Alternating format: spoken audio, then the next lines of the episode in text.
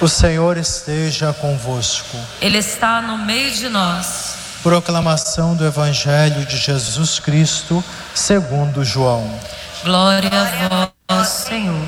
Naquele tempo, Jesus respondeu aos judeus: Meu Pai trabalha sempre, portanto também eu trabalho.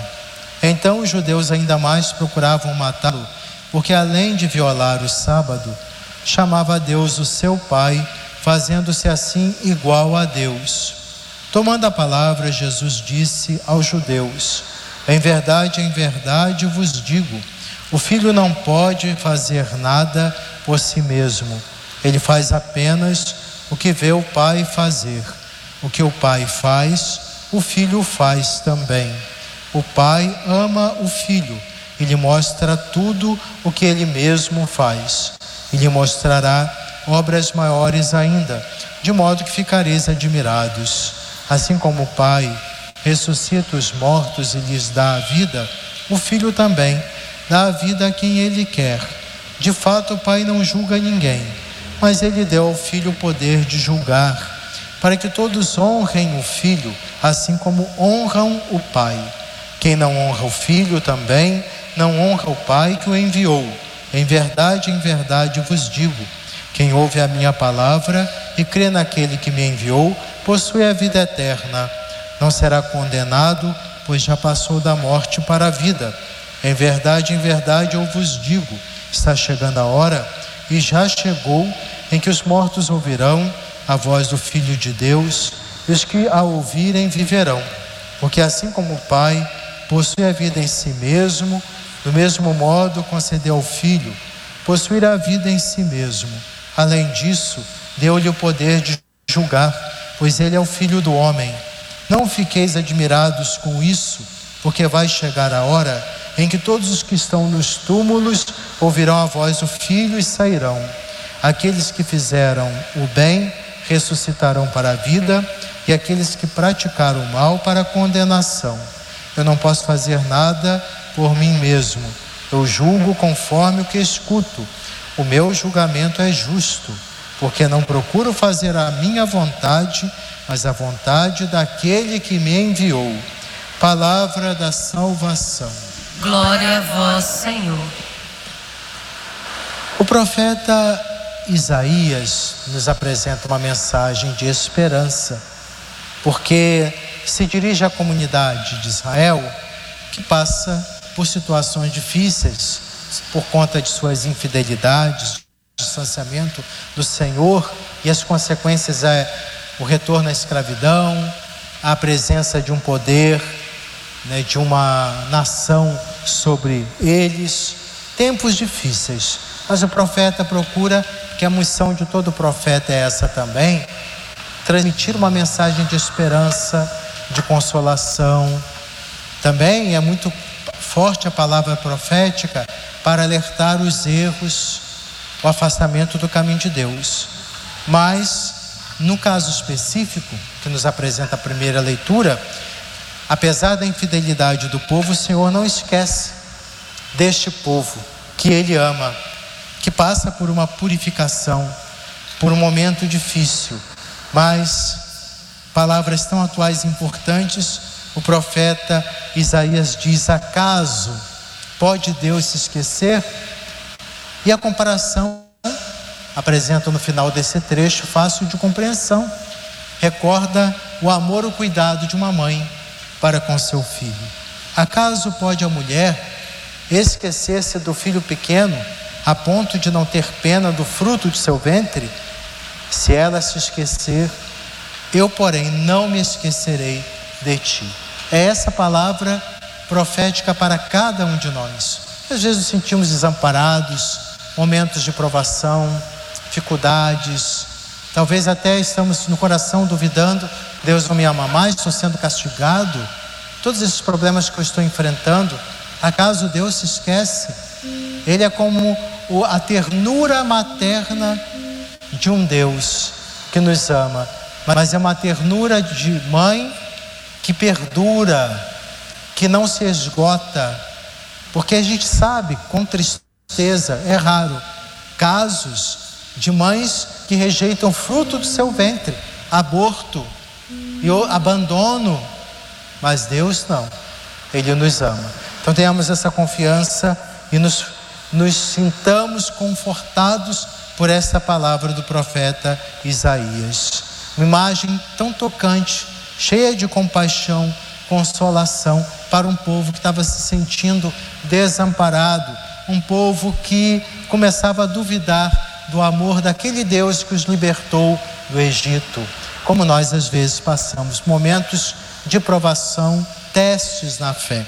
Já o Evangelho, a questão da polêmica da, do guardar o sábado, como guardar o sábado, como guardar os preceitos religiosos, sem cair no perigo do farisaísmo, da hipocrisia, que é uma mera formalidade religiosa, sem aprofundar o sentido mais autêntico da, do cumprimento da lei do Senhor, dos mandamentos, dos preceitos religiosos, que tem muito a ver com fraternidade, solidariedade, ir ao encontro do irmão. Então essa temática perdura nesse período quaresmal, porque ao mesmo tempo que na igreja no período quaresmal fala de jejum, de abstinência, de esmola, participar mais intensamente da vida religiosa, cuidado, atenção, que seja expressão nossa esse louvor apresentado a Deus de um comprometimento com a palavra dele, o mandamento dele, que é sempre voltado para uma sociedade de amor, de fraternidade, justiça e paz. Vejam que durante todo o trecho do Evangelho que nós acabamos de ouvir, Jesus insiste muito na, questão, na relação dele com o Pai. Tudo que eu recebo, faço à vontade do Pai. Cumpro plenamente a vontade do Pai. Sou obediente ao Pai. Por isso ele me confiou tudo. Eu julgo corretamente por quê? Porque ele não julga conforme preferências, opções. O julgamento dele é porque é justo, perfeito, porque faz a vontade daquele que o enviou. Nossos julgamentos são contaminados por, pelo nosso egoísmo, nossa vaidade, nossos ressentimentos. Deus não, é só amor e doação. E assim, Jesus nos apresenta uma reflexão importante para que possamos discernir, segundo a vontade de Deus, os acontecimentos, nossas relações, a nossa vida religiosa. Não procuro a minha vontade, mas a vontade daquele que me enviou. Não uma religiosidade acomodada para satisfazer caprichos, mas para nos libertar desses caprichos, desses pecados, das escravidões, caminho de santidade, na obediência, na fidelidade a Deus.